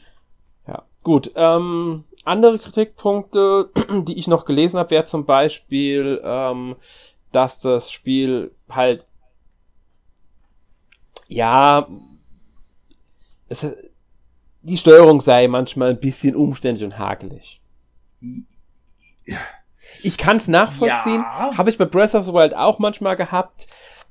Man kann sagen, ja, aber. Man kann sich daran gewöhnen, würde ich genau, sagen. Genau, und ich finde es auch nicht so schlimm. Es ist, es, man hat sich recht schnell, finde ich, auch dran gewöhnt. Also die Hauptprobleme, die ich habe, ist der Memory-Effekt von Breath of the Wild und dass gewisse Sachen auf andere Knöpfe sind. Das sind aber nur an zwei, also zum Beispiel das Wechseln der Fähigkeiten ist jetzt woanders. Mhm. Ähm, und da drücke ich automatisch über den falschen Knopf. Ja, ist und, mir auch schon passiert. und äh, ich glaube, dass die Switch zu wenig Tasten hat für das Spiel. Weil äh, die mhm. Fähigkeiten wären wunderbar abbildbar gewesen mit einem zusätzlichen Knopf. Du haltest diesen Knopf und druckst die Richtung von die vier Fähigkeiten oder sowas in die Richtung. Es gibt aber diesen zusätzlichen Knopf nimmer. Es ist jeder einzelne Button belegt von dem Spiel. Ja. Aber ich finde, so wie sie es gelöst haben, ist es schon vollkommen in Ordnung. Man kann sich wirklich gut dran gewöhnen und dann, ja, hat man damit auch, denke ich, nicht so die großen Probleme. Na, überhaupt nicht. Das, das ja. geht recht stark richtig. Und vor allem, ähm, es, ist, es ist fast gleich wie Breath of the Wild. Es ist in 99% der Fälle gleich. Und wenn man dort spielen hat können, funktioniert es jetzt genauso super. Genau. Ähm, ein weiterer Kritikpunkt, den ich noch hart gelesen hatte, den ich jetzt auch nicht so 100% nachvollziehen kann, ist, dass die Story zu spannungsarm sei. Ja, dann hat man sie nicht verfolgt. Ja, ich, ich denke, ich denk, es liegt an der Erzählweise, die halt sehr Breath of Wild ähnelt, ähm, weil man hat halt nicht dieses klassische, wie viele Spiele es machen, ich kaue dir die Story um die Ohren und präsentiere dir das in zigtausend absolut aufwendig äh, gestalteten Zwischensequenzen, weil ich ja bei einigen Spielen auch wirklich mag. Hier muss man halt auch mal einen Text lesen, ein Tagebuch lesen, Gespräche wirklich aufmerksam lesen und so weiter da ist es dann halt einfach so. Also ich finde, ja, die Präsentation hat passt zum Spiel, die hat schon bei Breath of the Wild gepasst und deswegen, ähm, ja. Und ansonsten ist die Geschichte interessant und spannend. Bis, bisher ist das für mich, also ich habe jetzt erst die Hälfte von die Punkte gefunden, die man finden muss, um diese Storyteile mhm. aufzudecken. Und äh, bin, bin, bin, bis, bisher kennt das für mich die beste Zelda-Story werden eigentlich. Ja, könnte es für mich auch werden. Vor allem, weil sie eben viel genauer ist und viel mehr auf andere Charaktere setzt und und und und und äh, Relationships aufbaut mhm. zu diese Charaktere etc. Und das hat so bei Zelda in der Form eigentlich noch nicht gegeben. Mhm. Gab's also in kleinerem, im, im wesentlich kleinerem Maße ja, ja. hatten das schon Spiele, aber ja, ähm, in dem Ausmaß wie da jetzt noch nicht. Ja.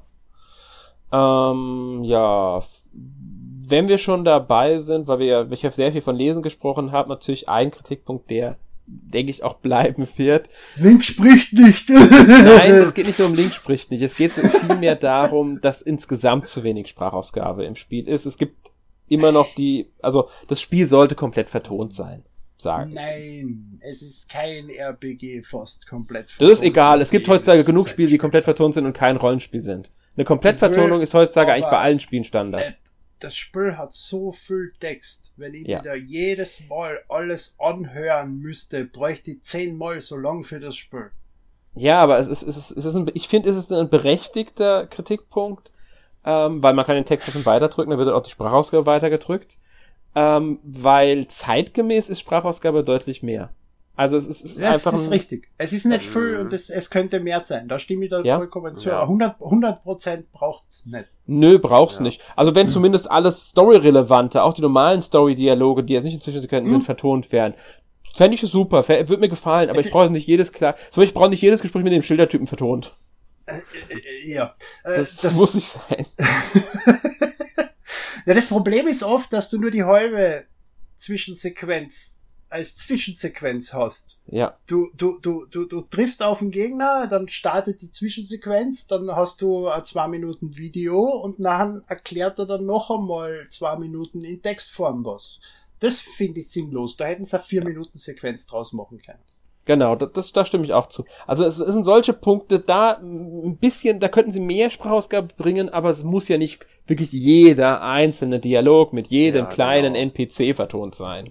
Genau, ich finde, so wie es jetzt ist, ist es auch ausreichend. Es gibt dann anderes Beispiel noch, was ich nennen kann, auch wenn dieses Spiel auch noch an anderen Ecken und Enden äh, äh, an Punkte hat, aber es gibt beispielsweise so ein, was halt auch ein Rollenspiel ist, nämlich das letzt, die letzten Pokémon-Spiele, die ja gar keine Vertonung haben, obwohl die auch so Zwischensequenzen haben und die ausgelegt sind auf äh, Synchronsprecher, deswegen, also das finde ich hier jetzt deutlich besser mhm. gelöst. Und ist es nicht so schlimm wie bei Advance Wars zum Beispiel, bei denen immer nur der Anfang vom Satz ja. vertont Ich war also überrascht, dass das der Fall ist, weil äh? das war ja am GBA nicht. Ich war überrascht, ja. dass sie den Teil vertont haben, aber dann ein bisschen enttäuscht, dass es wirklich nur etwas seltsam war. Ja, ja es, wirkt, es wirkt einfach ein bisschen so, wir haben angefangen, konnten aber nicht fertigstellen, die Synchro. Ja. ja. Aber gut, ähm, fällt echt sonst noch irgendein Kritikpunkt am Spiel jetzt ein, der nicht mit der Technik zu tun hat? Nö, gut. Dann gehen wir zur Technik und so über. Ähm, wir haben ja schon du gerade angesprochen hast. Äh, euch beide, wer halt was weiß. Okay. Ja, na, bei mir ist mein Headset gerade ausgefallen. also, gibt's noch irgendeinen Kritikpunkt außerhalb der Technik von euch beiden? Zur Technik? Nein, außer, außer der Technik. Achso. Sören? Von mir auch nicht mehr. Gut.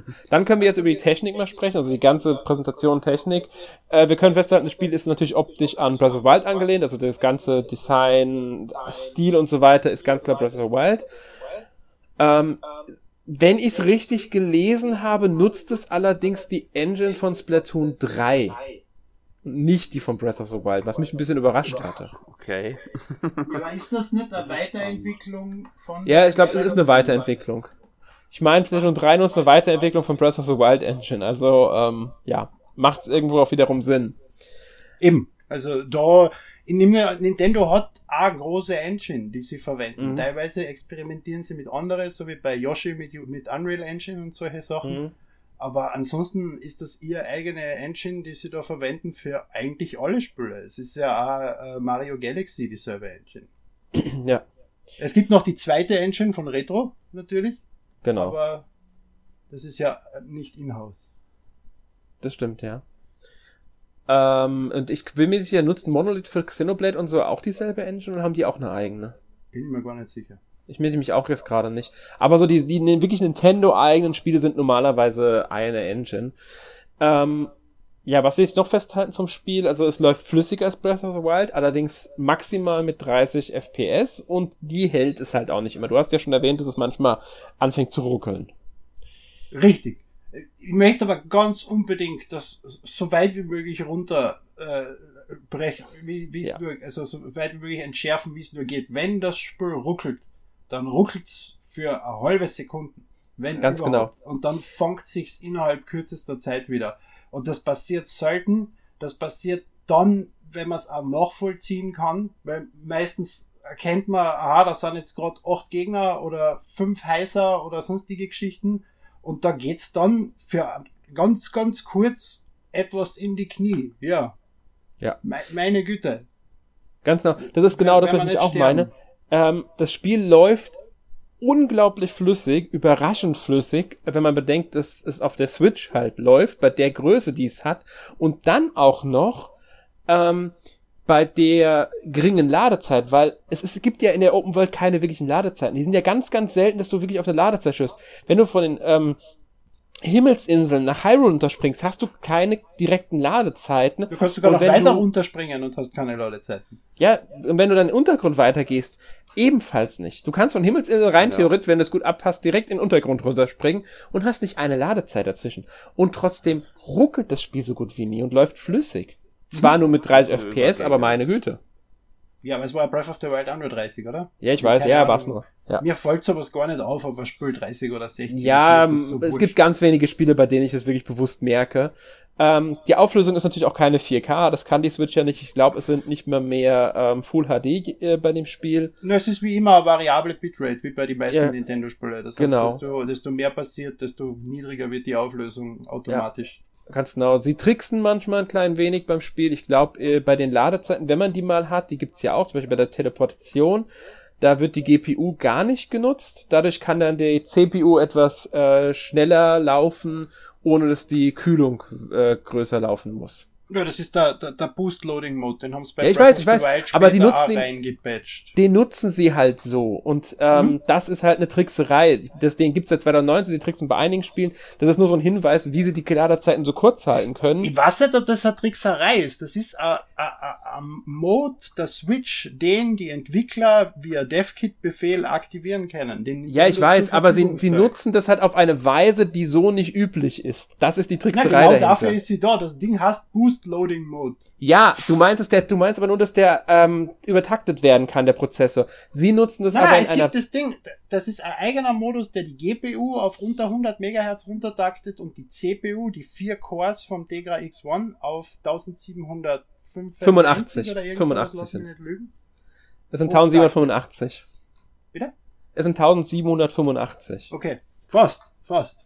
Aber, aber das ist, es ist einer von vier Modi, die die Switch zur Verfügung ja. stellt den Entwicklern. Und den äh, nutzen sie halt sehr schlau bei den Ladezeiten, um die kurz zu halten. Genau, aber woanders darfst du den auch nicht verwenden, weil der Burst Loading Mode ist auf kurze Sequenzen äh, ja, äh, beschränkt. Ganz genau. Ja. Und hier ist, lässt er sich halt gut verwenden. Und wie gesagt, die Ladezeiten gibt's hier sowieso eher selten und dann sind sie sehr kurz gehalten. Und ähm, zum Beispiel beim Betreten der Schreine über kaschieren sie das hier sowieso mit der Sequenz, dass Link reinläuft, die Ladezeit.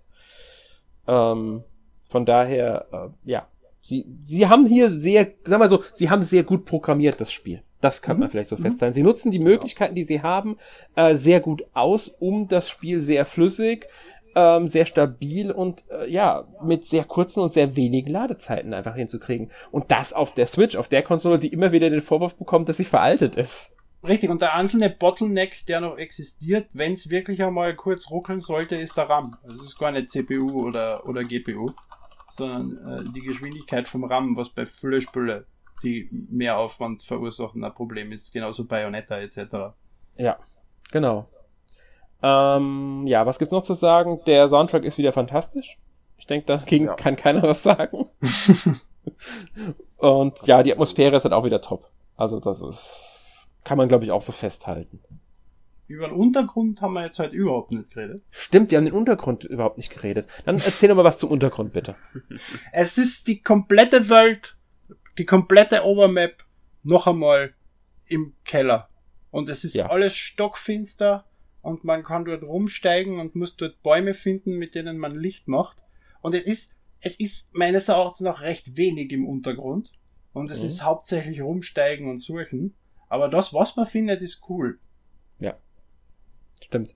Also das ist auch noch so, so, so eine recht coole äh, Ergänzung, sage ich mal. Halt ähm, hauptsächlich erkunden. Der Untergrund ist, ist, ist erkunden hoch 10 hauptsächlich. Ja. Ne? Vor allem auch im Finstern etc. und rumprobieren.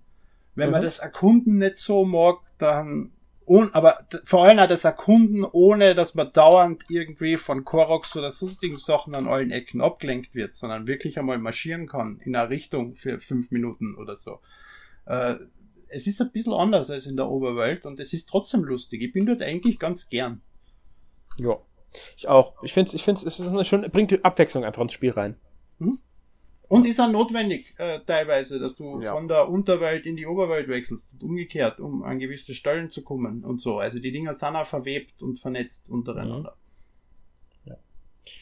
Gut. Ähm, ja, ich würde sagen, damit haben wir aber auch alles zum Spiel gesagt. Dann werfen wir ganz kurz noch einen kleinen Blick in die Zukunft äh, von Tears of the Kingdom, bzw. von der Reihe allgemein.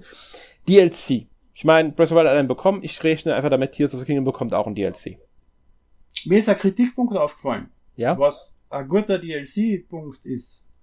Die Sky-Welten sind bei weitem nicht so cool, wie man erhofft hätte. Und es sind viel zu wenig. Das stimmt. Und sie sind alle gleich. Also es gibt eine wirklich coole Insel. Das ist das Start-Tutorial-Gebiet. Das ist ein großes Gebiet, in dem man viel machen kann und viel zum Finden hat. Alles andere sind kleine Inseln. In den meisten Fällen ist es ein Plus mit einer Kanone drauf oder halt so einem Katapult und, und, und, und vier Ecken, die weggehen, die quasi immer fast das gleiche sind und sich leicht unterscheiden. Oder einzelne Kreise, die rumfliegen und so. Es gibt ja. keine einzige zweite große Welt, die in der Luft rumfliegt, die ja nur annähernd an das Startgebiet rankommt. Ja, haben das stimmt. Sich dann auch an Skyward Sword auch bedient. Das ist ja auch in der Himmelwelt so. Es gibt die eine Overworld und dann waren es ja auch nur Inseln sonst. Genau, so ist es. Ja, es ist quasi ja. genau dasselbe. Das ist vollkommen ja. recht. Und das wäre, glaube ich, DLC. Kann ich mir gut ausfüllen. vorstellen. Ja, dass sie da was als DLC bringen. Ich könnte mir vorstellen, dass im Untergrund noch mal ein bisschen was bringen im DLC. Mhm. Ähm, aber das sind so die beiden Bereiche, in denen ich mir DLC vorstellen kann. Und ich rechne auch fest damit, dass wir ein DLC kriegen werden. Auf jeden Fall. Die Frage ja. ist nur, ist er für Nintendo Switch Plus Member kostenlos? Das ist die große Frage dann. Wäre natürlich schön. Als Abonnent sage ich das jetzt einfach ja, mal. ähm, gut. Schauen wir mal in die Zukunft der Reihe. Ich meine, es wurde ja jetzt bereits bestätigt, dass sie an der Formel von Breath of the Wild und Tears of the Kingdom festhalten wollen, was auch logisch ist. Die funktioniert, die ist erfolgreich, die ist beliebt. Du kannst dann ähm, ja mal zurück. Das wäre viel zu großer Aufschrei, wenn du jetzt ein Schlauchlevel-Zelda rausbringst. Plötzlich. Ja, sie könnten, denke ich, wenn sie zweigleisig fahren und sagen, sie bringen kleinere Zeldas, die ja. sich stärker an den 2D-Zeldas orientieren, raus wie, damit die Lücke zwischen einem ähm, Tears of the Kingdom und dem Nachfolger nicht so groß ist halt. Dass sie einmal Remakes. Super Zelda. Was? New Super ja, Zelda quasi. Könnte man so sehen. Also, sie können Remakes bringen erstmal. Ja. Ähm, hatten wir auch gerade erst eine Redaktionsdiskussion äh, auf der Webseite, wozu wir uns Remakes vorstellen bzw. wünschen würden auch. Das haben sie ja mit Link's Awakening auch gezeigt, dass das sehr gut funktionieren würde, solche Remakes. Sie können aber auch hingehen und sowas wie halt ein Link's Awakening, also wirklich so ein kleineres, kompakteres äh, Zelda, das so 20, 25 Stunden nur geht, in, in einem ähnlichen Stil vielleicht sogar oder einem anderen, aber auch diese, diese wie halt die Link to the Past Formel, sag ich mal, Sowas könnten. war ja bisher so, das waren halt die Handheld-Zelda, ne? Ganz genau, und die könnten sie theoretisch weiterhin veröffentlichen, ähm, um eine Lücke zu schließen, und da könnten sich auch externe Studios dran versuchen. Da könnten sie dann zum Beispiel ähm, Capcom wieder zurückholen. Beispielsweise könnte Capcom sich dran setzen oder auch Monolith, wenn sie ein internes Studio so, suchen und die mal was anderes Xenoblade entwickeln sollen. oder zuarbeiten, weil sie arbeiten, haben ja an Breath of the Wild und jetzt auch an Tears of King mitgearbeitet, Monolith. Ja, und genauso an Animal Crossing und Mario Kart. Ich weiß, an vielen also Spielen. Die haben ja die, ein großes Supportstudio geworden für Nintendo ja, inzwischen. Ne? Die, die haben ja auch mehr als eine, eine Niederlassung. Die haben ja mehr, äh, zwei oder drei mhm. Studios haben die ja insgesamt. Mhm. Und ich glaube, ein Team kümmert sich rein um Supportarbeiten bei denen. Ähm, also da wie, glaube ich, wäre dieses Potenzial vorhanden. Allerdings denke ich, dass sie ähm, bei den großen Zeldas werden, äh, ist ja jetzt schon bekannt, werden sie diese Formel beibehalten, was auch richtigerweise ist. Ähm, stellt sich noch die Frage, was ich ja schon angesprochen hatte äh, vorhin, ob der nächste Teil wieder an Tears of anknüpft und sie wirklich diesen Trilogiegedanken zu Ende führen. Oder ob sie dann ein komplett neues Zelda bieten. Neue Welt, neue Geschichte, das, was weiß ich, wie in die Timeline einsortiert wird. Ähm, oder wollen sie wirklich, sagen sie wirklich, nein, wir setzen das jetzt nochmal ein letztes Mal fort und erzählen die Geschichte von Breath of the Wild, Tears of the Kingdom und wie das dritte dann auch immer heißen wird. Das wird dann auch wieder irgendwas off so sein, äh, weil das wird zum Titel passen.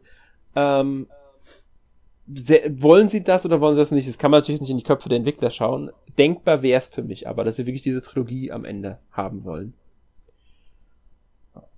Ich verstehe den Reiz des Wortes oder des Drangs Trilogie nicht. Warum muss immer alles eine Trilogie sein? Warum ich nenn, nicht das meine ich nicht. zwei oder vier Sachen sein? Äh, soll jetzt nicht, soll jetzt nicht eine Kritik an die sein. Es ist nee, ja weiß wirklich ich, so, dass es eine Trilogie Wahn gibt ähm, teilweise in gewisse Medienbereiche. Und, mhm. und den habe ich nie verstanden. Und ja, natürlich ich, würde ich mich freuen, wenn sie eine Trilogie draus machen. Und habe mhm. vorher schon, nach, wo der mich so wunderschön abgewirkt hat, Zeit, gesagt, dass Zeit die dritte Variante wäre, mit der mhm. man das Spiel noch erweitern kennt.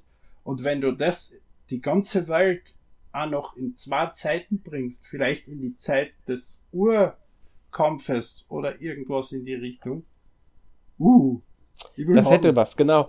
Und ähm, da wäre Beispiel noch eine Riesenmöglichkeit. Was natürlich auch möglich wäre, dass sie, ähm, das haben sie zumindest, es gibt Andeutungen in Tears of the Kingdom, dass es ja außer von Hyrule noch mehr gibt. Ähm, ich will jetzt nichts da, da nichts spoilern, nichts verraten, aber es gibt Charaktere, bei denen halt so dann gesagt wird, bla bla bla aus der Ferne oder sowas. Ähm, und es mehr als Hyrule geben muss, ist eigentlich logisch. Es, ja. es gibt ja nicht nur Hyrule auf der Welt da wäre zum Beispiel eine Möglichkeit, dass sie dann ähm, entweder ein kleineres Zelda, einen Spin-off oder sowas, oder halt auch den nächsten Teil gar nicht mehr in Hyrule spielen lassen, sondern hingehen und sagen, wir gehen in eine andere Welt, in ein Nachbarland von Hyrule zum Beispiel. Das dann wie auch immer heißen würde. Ja, Könnten sie alte Bades. Namen benutzen? Hm? Oder Bades. Du erweiterst die ja? Map einfach nach links, nach rechts, um so und so viel, und das ist das Nachbarland. Genau, wäre auch möglich. Ganz genau. Und da könnte man auch alte Namen wiederverwenden von ähm, Ländern, Reichen, Welten, die sie in anderen Spielen hatten. Ähm, gibt's genug Möglichkeiten. Aber dass es irgendwie sich was Neues einfallen lassen werden, ich glaube, davon sind wir alle überzeugt, oder? Ja. Definitiv. Nintendo verfolgt ja nicht die Strategie, ein Sequel zu machen des Sequels wegen, sondern sie brauchen erst eine gute Idee. Mhm. Und aufgrund von der Idee machen sie dann das Sequel. Ja. Also ich bin mir ziemlich sicher, dass da als erstes die neuen Fähigkeiten waren von der Funktion und dann haben sie sich erst Gedanken gemacht, wie können wir denn das am besten in ein Spiel umbauen. Denke ich auch. Ja. Das ist typisch Nintendo halt. Ja. Gut. Ähm, ja, dann würde ich sagen, kommen wir noch zum Abschluss. Ein kurzes Fazit von jedem, bitte. Emil, du darfst anfangen. Fangen. Großartig. Gut. Das ist wirklich kurz, finde ich auch äh, schön. Sören, du darfst. Ja, ich kann mich da auch nur anschließen. Es ist ein großartiges Spiel. Und ich bin froh, dass mich das im Gegensatz zu äh, Breath of the Wild, äh, wo ich ein bisschen meine Probleme hatte, jetzt mich doch äh, deutlich mehr motivieren kann und ja, ich auf jeden Fall meinen Spaß dabei habe. Ja. Ich kann mich dir auch nur anschließen. Also ich, Inwiefern, ich, darf ich da kurz zwischenfragen, ja? was jetzt da anders ist? Ja, ich also weiß was, nicht, irgendwie... Was der aus, ausschlaggebende andere Punkt ist? Schwierig zu sagen. Also ich habe immer so, wenn ich es versucht hatte, dann wieder zu starten, äh, das, was ja jetzt eigentlich das besser wurde, wie schon gesagt, mit den zerbrechbaren Waffen ist ein Punkt. Mhm. Und irgendwie die gesamte Welt ähm, habe ich jetzt irgendwie irgendwie mehr den Zugriff dazu. Vielleicht, weil ich jetzt auch ein bisschen mehr gewöhnter bin, das kann sein, dass ich noch nicht so drin war. Also ich würde es eher jetzt ein persönlicher Punkt sagen hm? bei mir. Dass ich jetzt hier mit Tears of the Kingdom besser klarkam. Komme immer noch. Und noch hunderte Stunden kommen wir. Ja, wahrscheinlich. Äh. ähm, ja, also ich, ich finde das Spiel auch wirklich einfach nur fantastisch. Ähm, und ich habe unglaublich viel Spaß mit. Hatte ich auch schon mit Breath of the Wild, auch wenn ich da deutlich, ich hatte an Breath of the Wild mehr Kritik als bisher an Tears of the Kingdom. Ähm, aber auch weil ich Breath of the Wild ja schon kenne, bin ich das ganze Konzept, ich wusste, was mich erwartet, stärker. Und deswegen, ähm, glaube ich, kann ich mich viel leichter darauf einlassen, als bei Breath of the Wild der Fall war. Äh, wobei ich Breath of the Wild immer noch auch ein richtig, richtig gutes Spiel finde. Ja. Und ähm, ja, ich, ich kann mich, wie gesagt, nur anschließen. Fantastisches Spiel, äh, macht unglaublich viel Spaß. Gut, dann war's das mit Zelda für heute und ich, wir kommen zur obligatorischen Abschlusskategorie. Emil, kurz und knapp, was hast du letzte Woche gespielt? Tears of the Kingdom und Peglin. Peglin was? ist ein Roguelike Peggle-Klon. Unfassbar großartig. Und ich habe hab mich immer wieder hin und her gerissen gespielt zwischen den zwei Spielen. Ja, Packling sagt mir überhaupt nichts, aber es, es klingt es gibt schon länger für Steam und ist jetzt fürs iPad erschienen und ich sitze gerne auf der Terrasse und spiele irgendwas am iPad und, und das ist die, die komplette Steam-Version 1 zu 1 auf iOS, kostet 8 das Euro und da kann man auch hunderte Stunden eine versetzen. Das ist praktisch. Ist einfach, du kriegst einfach verschiedene Bälle, die unterschiedlich Schaden machen und Peggle ist ja dieses, dieses, dieses Pachinko-Prinzip, wo du oben mhm. einen Ball schmeißt und dann ploppt er langsam runter und desto mehr er trifft, desto mehr Schaden machst du gegenüber deinen Gegnern. Und es gibt ganz viele verschiedene Bälle und, Funk und äh, äh, Zusatz-Items, die du kriegst, wie es bei Roguelike üblich ist. Und halt auch immer mehr Sachen, die du freischaltest, desto öfter du verreckst und neu anfängst. Boah, super. Klingt, klingt wirklich interessant, aber muss ich echt sagen. Muss ich mir mal anschauen. Wenn man Peggle, wenn man Peggle mag, ist das Spiel unfassbar gut. Vor allem, wenn man Roguelikes noch dazu mag. Verdammt. muss, ich, muss ich mir wirklich mal anschauen. Das ist, klingt interessant. Äh, Sören, was hast du denn gespielt? Ja, außer Tears of the Kingdom habe ich noch Advance Wars 1 Plus 2 Reboot Camp gespielt, was wir auch schon heute kurz angesprochen haben und was ja nächste Woche Thema ist. Ganz genau. Deswegen ähm, sage ich da jetzt mal nicht so viel zu. Ja, ich habe die Woche eigentlich fast nur Tears of Kingdom gespielt. Ich habe auch mal einem typischen Mobile-Spiel gespielt, also das, was ich halt immer spiele, was ich schon öfters mal erwähnt habe. Ähm, und ansonsten, ehrlich gesagt, jetzt gar nicht so viel, wenn ich jetzt so überlege. Nö, ich habe mich wirklich stark auf Tears of Kingdom konzentriert, die äh, letzte Zeit. Auch obwohl ich das Spiel erst äh, dienstags hatte. Also ich habe es nicht zum Release gehabt, ich habe das erst Dienstag gehabt. Ich habe ähm. hab am, am, Freitag um 0 Uhr 1 beschlossen, ich kaufe jetzt die digitale Version, weil die Collectors Edition kommt nicht mehr am Freitag per Post. Ja. ja. Bei mir ähm, war es äh, Lieferung, also ich habe es bestellt, es sollte dann eigentlich am Samstag kommen, war ich schon so, ne, erst am Samstag, aber okay, dann wurde es auf Montag verschoben, dann kam es doch erst am, äh, ich glaube, es kam Montag sehr, sehr spät. Und da habe ich dann noch eine, ich glaube, ich habe am Montag noch eine Stunde gespielt, aber dann nicht mehr, weil es mir schon zu spät war. Und dann am Dienstag halt erst so richtig. Ähm, ja, aber es kam wirklich spät am Montag. Mhm. Ähm, und ja, deswegen, also. Ja, ist ein bisschen so. Äh. Aber gut. Dann äh, haben wir ja alles erwähnt, was wir gespielt haben. Nächste Woche gibt's, wie Sören ja schon verraten hat, ähm, Advance Wars Reboot Camp. Also Wars 1 plus 2 Reboot Camp. Ähm, ja, da werden wir dann über das Strategiespiel reden. Und bis dahin wünsche ich euch noch einen schönen Tag oder schönen Abend oder wann auch immer ihr das hört. Bis zum nächsten Mal. Tschüss. Frohe Weihnachten. Tschüss.